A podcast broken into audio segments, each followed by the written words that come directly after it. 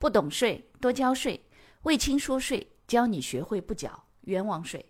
各位朋友，大家好，欢迎收听魏青说税。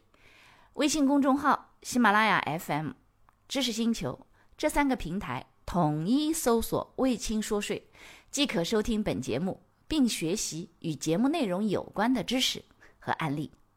王老师，我们公司原本计划在十二月份发放年终奖。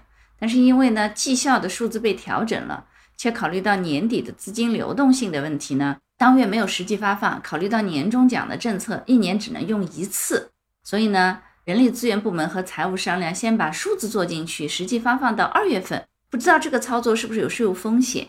首先第一个啊，如果你们在十二月份的时候，这个年终奖本身应该是二零二零年的成本，因为你们本来准备在十二月份发放。那么这样的话呢，你把成本啊什么的得要做在十二月份，并且呢，个人所得税的申报也必须要做在十二月份，年终奖个人所得税申报也得要做在十二月份。那这样的情况下，你个人所得税申报了，按照权责发生制，这部分年终奖也已经做在二零二零年十二月了。那么只是你没有实际发放这件事情，跟后面什么时间具体给钱这个。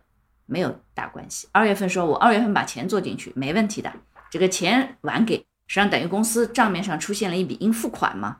但如果因为数字调整，你们要把这一部分的，就是这个年终奖金成本费用啊，这个如果要放到二零二一年二月份做的，那这种情况下，你就不能把它放到二零二零年去做了。因为什么？你权责发生制，你都是在二零二一年呀，你成本费用都在二零二一年，你。个人所得税申报在二零二零年十二月份的时候，和会计上你进哪个科目呢？你怎么做呢？所以这一点要注意，也就是说，他必须要看你是成本费用做在哪里，与之有关的个人所得税申报在哪里。那这种情况下，只是没有给钱没关系的，挂往来呀，这个还很难吗？一点都不难，对不对？好了，下一个问题，汪老师你好，就是我们公司呢生产和销售酒。的业务范围，我们有这个范围的啊。那么现在公司呢用自制的这个桑葚来造酒，请问一下，这个桑葚酒需要交消费税不？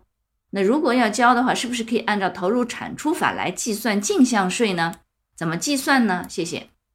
好，首先第一个啊，先看消费税啊。从酒的分类的角度上来讲，桑葚酒属于果木类的酒，那它是以果品为主要原料。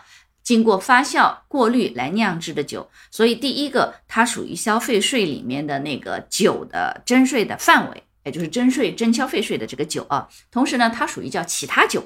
好了，这是消费税的问题。接下来呢，我们再看看增值税。从增值税的角度上来讲，按照这个财政部国家税务总局啊财税二零一二年的三十八号文的规定是说，从二零二零年七月一号开始啊，购进农产品为原料。这个生产销售液态的乳及乳制品、酒及酒精，还有呢植物油的增值税，一般纳税人呢纳入农产品增值税进项税额核定扣除的试点范围。所谓核定扣除，就是你所说的叫投入产出比。那么如果是这样的话呢，你这个投入产出比你在做的时候，首先第一个从大范围的角度上来讲，这个桑葚酒属于其他酒。因此呢，也在这个财税二零一八年的二零一二年的三十八号的这个文的这个范围之内啊。那么既然如此呢，你首先第一个从大框架上来说是可以按照这个方法来计算进项税额的。但是具体怎么计算，我建议啊，你去咨询一下你们当地的主管税务的部门。当然，你好好去看一下这个文件，因为什么呢？你酒的具体的方法适用的方式，你要去看具体怎么算的。因为在这个里头，这个文件当中有，并且呢，你问一下当地的主管税务局，因为桑葚酒它和其他的酒还不一样，而且呢，每个酒的这个投入产出的这个比例还不太一样，所以你要去咨询一下当地的主管税务局，这样的话呢，会更稳妥。感谢你的收听，如果觉得我的课程对你有帮助，欢迎给我点个赞，并且呢，把这个课程可以转发给你的同学呀、朋友啊、同事啊，甚至老板，让更多的人了解和掌握税务的知识。